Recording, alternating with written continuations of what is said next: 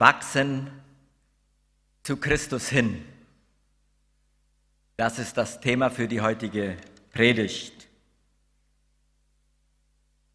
Liebe Gottesdienstgemeinschaft, unser Predigtext für heute, für unsere Gemeinde, steht im Brief des Paulus an die Epheser. Und zwar Epheser Kapitel 4, die Verse von 11 bis 16. Ich lese nach der neuen evangelistischen Übersetzung. Und er hat die einen als Apostel gegeben und die anderen als Propheten. Er gab Evangelisten, Hirten und Lehrer, damit sie die, die Gott geheiligt hat, zum Dienst ausrüsten und so der Leib des Christus aufgebaut wird, mit dem Ziel, dass wir alle die Einheit im Glauben und in der Erkenntnis des Sohnes Gottes erreichen, dass wir zu mündigen Christen heranreifen und in die ganze Fülle hineinwachsen, die Christus in sich trägt. Dann sind wir keine unmündigen Kinder mehr, die sich vom Wind aller möglichen Lehren umtreiben lassen und wie Wellen hin und her geworfen werden. Dann fallen wir nicht mehr auf das falsche Spiel von Menschen herein, die andere hinterlistig in die Irre führen. Lasst uns deshalb fest zur Wahrheit und zur Liebe stehen und in jeder Hinsicht zu Christus, unserem Haupt, hinwachsen. Von ihm her wird der ganze Leib zusammengefügt und durch verbindende Glieder zusammengehalten, das geschieht in der Kraft, die jedem der einzelnen Teile zugemessen ist. So bewirkt Christus das Wachstum seines Leibes. Er baut sich auf durch Liebe. Punkt 1. Gemeindearbeiter werden eingesetzt, um die von Gott geheiligten zum Dienst auszurüsten. Wir feiern Ordination, Predigerordination. Und da ist es wichtig zu sehen, dass Gemeindearbeiter eingesetzt werden, um die von Gott geheiligten nicht für irgendetwas, sondern zum Dienst auszurüsten. Und er hat die einen als Apostel gegeben und andere als Propheten, er gab Evangelisten, Hirten und Lehrer, damit sie die, die Gott geheiligt hat, zum Dienst ausrüsten und so der Leib des Christus aufgebaut wird. Wenn hier von denen, die Gott geheiligt hat, also von Geheiligten oder von Heiligen, wie Luther übersetzt, die Rede ist, dann ist man versucht anzunehmen, dass es dabei um einen Zustand des Menschen geht, der unveränderlich gut ist. Aber darum geht es hier nicht. Vielmehr macht Paulus mit diesem Begriff klar, dass Christen reich Beschenkte sind. Das ist das Entscheidende und grundlegend Wichtige an unserem Christsein. Nicht dass wir etwas für Gott tun oder für unsere Mitmenschen und dadurch geheiligt werden, sondern dass Gott etwas für uns getan hat durch seinen Sohn Jesus Christus und dass er uns nun damit beschenkt. Der Apostel Paulus spricht die Christen als von Gott geheiligte, als Heilige an, weil sie durch den Glauben an Jesus Christus heilig sind. Das bedeutet, dass alle Menschen, die an Jesus Christus glauben, versöhnt mit Gott und im Frieden mit ihm leben können. Da geht es offenbar um keinen Automatismus. Es geschieht nicht automatisch, dass von Gott beschenkte Menschen auch mit ihm in Frieden leben. Denn Menschen, die Gott geheiligt hat, laufen eben nicht fernab vom Bösen mit einem heiligen Schein herum, sondern sie leben mitten in der Welt, unter Menschen aus Fleisch und Blut. Aber sie können mitten in der Welt versöhnt mit Gott und in Frieden leben. Und da setzt die Aufgabe der Gemeindearbeiter ein, die darin besteht, laut unserem Text, die Geheiligten zum Dienst auszurüsten mit dem Ziel, den Leib Christi, die Gemeinde aufzubauen. Und für diese Zurüstung der Heiligen hat Gott unterschiedliche Ämter und Dienste eingesetzt. In unserem Text ist von Aposteln, von Propheten, von Evangelisten, von Hirten und Lehrern die Rede. Aber diese Reihe könnten wir fortsetzen. Da könnten auch Gesangleiterinnen, Gebetsstundenleiter, Mitglieder des Gemeinderates und so weiter und so fort erwähnt sein. Die einen sind als Missionare tätig, die anderen verkündigen das Evangelium, wieder andere sind Seelsorger und kümmern sich um einzelne Menschen. Noch andere haben den Auftrag zu Predigt und Lehre. Und darum würde es im Fall von Mark Franz spezifisch gehen. Um den Auftrag zu Predigt und Lehre. In allem ist es ihre Aufgabe, andere zum Dienst zur Übernahme ihrer Verantwortung, zur Übernahme ihrer Aufgabe zu befähigen.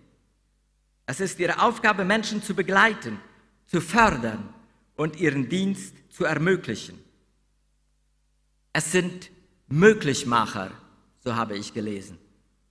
Dieser Begriff gefällt mir sehr. Es sind Möglichmacher. Wahrscheinlich spricht Paulus hier aus eigener Erfahrung, denn in seinem Leben gab es auch so einen möglich mache. Als er vor Damaskus zum Apostel berufen wurde, traute ihm keiner aus der Gemeinde über den Weg. Schließlich hatte er eben noch die Gemeinde verfolgt. Da war es Barnabas, der Paulus aufsuchte und ihn zu sich nahm. Dieser Barnabas, übersetzt der Sohn des Trostes, führte Paulus in die Gemeinde ein und stellte das Vertrauen her. Er sorgte dafür, dass die Angst vor ihm verschwand. Barnabas war der Mentor des Paulus, ein Brückenbauer, ein Möglichmacher. Später wurden Paulus und Barnabas von der Gemeinde in Antiochia zur ersten Missionsreise ausgesandt. Vor der zweiten Missionsreise kam es allerdings zu einer Konfrontation zwischen den beiden. Johannes Markus hatte als Mitarbeiter versagt. Paulus konnte das nicht ertragen. Und Paulus wollte ihn nicht mehr mitnehmen.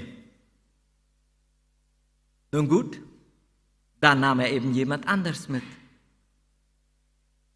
Da war es wieder Barnabas, der Markus zu sich nahm und ihn wieder aufbaute. Er gab ihm eine zweite Chance. Paulus war zunächst fertig mit seinem Mitarbeiter Markus wenngleich er ihn später auch wieder als wertvollen Mitarbeiter geschätzt hat.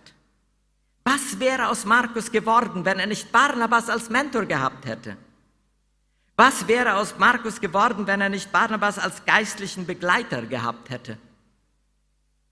Vermutlich kein treuer Gemeindearbeiter. Ich gehe davon aus, dass es im Leben der meisten von uns, die mit Ernst Christ sein wollen, solche Menschen gibt. Menschen, die uns viel bedeuten und denen wir viel zu verdanken haben, weil sie uns geholfen haben oder noch helfen, unsere Aufgaben, unseren Dienst erst einmal zu erkennen und dann aber auch auszuführen. Mit solchen Menschen sind wir gerne zusammen, weil sie uns zuhören, weil sie uns stärken, weil sie uns ermutigen. Wenn wir Zeit mit ihnen verbracht haben, dann fühlen wir uns bereichert, oft sogar erfrischt und neu für unsere Aufgaben motiviert. Sie sind richtige Energiespender. Wisst ihr, wovon ich rede? In schwierigen Zeiten stehen sie uns bei. Sie helfen uns, Gedanken und Gefühle zu klären, was manchmal sehr wichtig ist, damit wir zu guten Entscheidungen finden.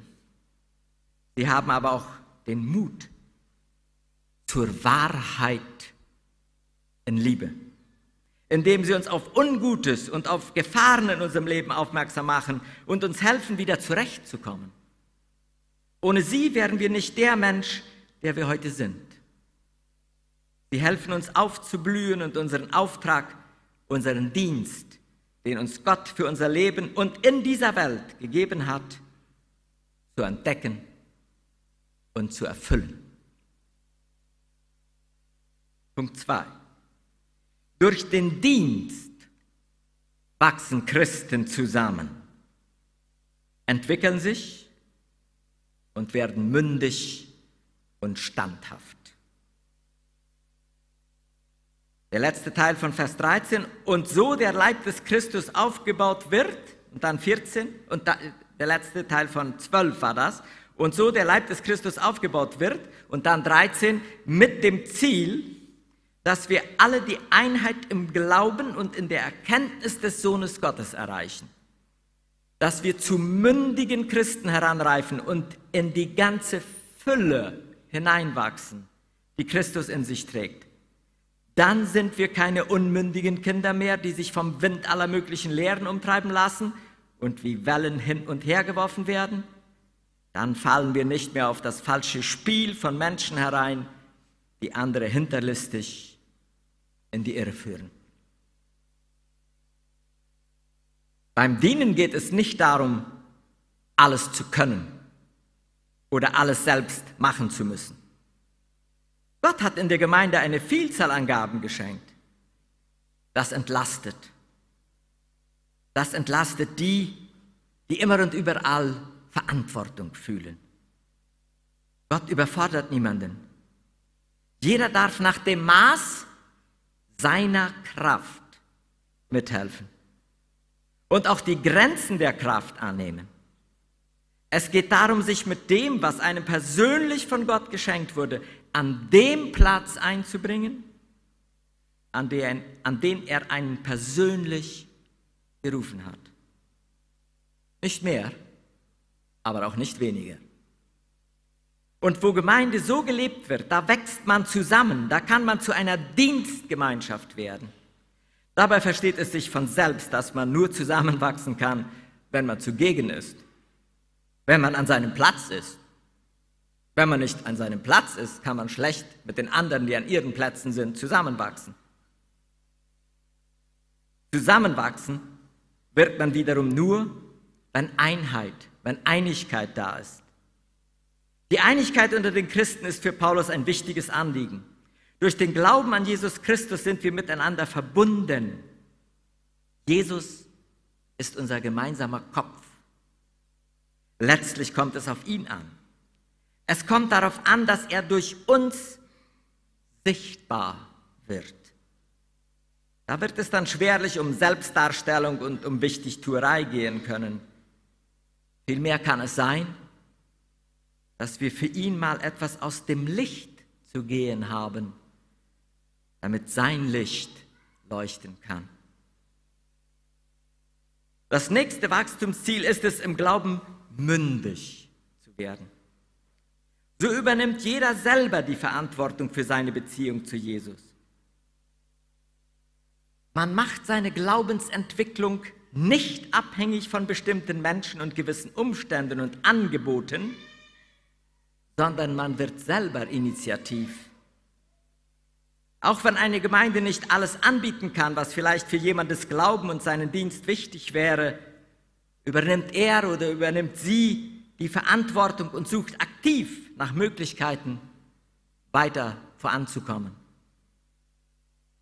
Nicht immer sind die anderen dann schuld, dass, es, dass ich nicht weitergekommen bin, als ich bin.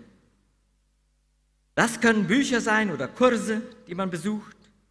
Das können Einsätze sein oder auch Hauskreise. Letztere können sehr wertvoll und notwendig sein, um im Glauben an Tiefe und Stabilität zu gewinnen. aber auch wieder nur, wenn man dann an seinem Platz ist. Wenn man da fehlt, wird man schwerlich vorankommen können. Ein Kennzeichen von Mündigkeit ist nach Paulus eine innere Stabilität, ein Rückgrat haben. Wie schnell ist man in seiner Meinung abhängig von anderen Menschen? Was der oder die sagt, das muss ja richtig sein. So lange, bis dann halt ein anderer etwas anderes sagt, das auch einleuchtet. Nanu, dann denke ich jetzt eben so. Wie auf Wellen werden wir dann hin und her geworfen. Man ist dadurch manipulierbar geworden. Unsere Überzeugungen wechseln wie bei einem Würfelspiel. Manchmal kann man sich ja wirklich nur wundern, aus welchen Quellen, seien es Bücher, seien es YouTube-Predigten, seien es Versammlungen verschiedenster Couleur, Christen ihre Überzeugungen gewinnen. Und andere sind allein nur aus dem Grund gegen etwas, weil es das früher nicht gegeben hat. Das zeugt nun auch nicht gerade von Rückgrat und Mündigkeit. Es lohnt sich, weiter zu wachsen, indem man auch mal in der Bibel forscht und so an Sicherheit gewinnt. Indem man aus der Urquelle seine Überzeugungen für die, für die heutige Zeit ableitet und dadurch an Stabilität und innerer Stärke zunimmt, also sich entwickelt und wächst. Bibellesen ist nicht verboten, sagte meine Professorin einmal. Als Christen befinden wir uns in einem Wachstumsprozess. Wir sind unterwegs. Wir sind am Lernen. Geheiligte? Ja, aber noch nicht vollendete. Schon Martin Luther drückte das im Jahr 1521 mit diesen Worten aus. Das Leben ist nicht ein fromm Sein, sondern ein fromm Werden. Nicht eine Gesundheit, sondern ein gesund Werden. Nicht ein Sein, sondern ein Werden. Nicht eine Ruhe, sondern eine Übung. Wir sind's noch nicht, wir werden's aber. Es ist noch nicht getan oder geschehen. Es ist aber im Gang und im Schwang. Es ist nicht das Ende. Es ist aber der Weg. Punkt 3. In Wahrheit und Liebe leben lässt die Christen zu Christus hinwachsen, von dem her die Gemeinde zusammengefügt und zusammengehalten wird. Lasst uns deshalb fest zur Wahrheit und zur Liebe stehen und in jeder Hinsicht zu Christus, unserem Haupt, hinwachsen. Von ihm her wird der ganze Leib zusammengefügt und durch verbindende Glieder zusammengehalten. Das geschieht in der Kraft, die jedem der einzelnen Teile zugemessen ist. So bewirkt Christus das Wachstum seines Leibes. Er baut sich auf durch Liebe. Ein weiteres Wachstumsziel ist für Paulus sowohl zur Wahrheit als auch zur Liebe zu stehen und sie praktisch zu leben. Das betrifft unsere ganze Persönlichkeit. Liebe und Wahrheit gehören untrennbar zusammen. Ohne Wahrheit wird Liebe zu einer Nettigkeit, entschuldigt alles und bleibt kraftlos. Und ohne Liebe wird die Wahrheit hart, richtend und verletzend. Wie viele Beziehungen kränkeln gerade daran, dass Wahrheit nicht in Liebe gesagt wurde. Ja, die Wahrheit braucht unbedingt die Liebe an ihrer Seite. sonst zerstört sie Beziehungen. Aber genauso müssen wir auch auf der anderen Seite aufpassen. Denn wie viel Unheil hätte schon vermieden werden können, wenn wir uns in aller Liebe getraut hätten, auf jemand zuzugehen und ein offenes und ehrliches Gespräch mit ihm oder ihr zu führen. Die Liebe braucht unbedingt auch die Wahrheit an ihrer Seite. Diese beiden Geschwister, Liebe und Wahrheit, zusammenzuhalten, ist ein lohnendes Wachstumsziel. Denn dadurch wachsen die Christen zu Christus hin. Wenn Christus die Mitte unserer Gemeinde ist, um das einmal bildlich zu sagen, und wir als einzelne Glieder dieser Gemeinde näher zu Jesus hinwachsen, näher zu ihm hinrücken, enger mit ihm verbunden werden, dann bringt das automatisch mit sich, dass wir auch einander näher kommen. Denn wenn man sich an einem Punkt begegnet, dann kommt man sich einander näher. Das geht nicht anders. Denn man begegnet sich dann dort nahe bei Jesus. Die Gemeinschaft wird intensiver und wir können erleben, wie es Jesus gelingt, die unterschiedlichsten Typen und Charaktere zusammenzuhalten. Von ihm her wird der ganze Körper zusammengehalten und versorgt. Denn alle miteinander, die Jungen und die Alten, die Starken und die Schwachen, haben hier bei ihm ihren Platz und sind gemeinsam unterwegs zu ihm hin. Ja, sie wachsen zu ihm hin. Gott segne uns, Gott segne Patricia und Mark beim Wachsen zu Christus hin. Amen. Lieber Vater, du bist der große Gott, der uns durch Jesus Christus ganz nahe gekommen ist. Und durch den Glauben an ihn dürfen wir zu ihm hin wachsen. Hilf uns dabei.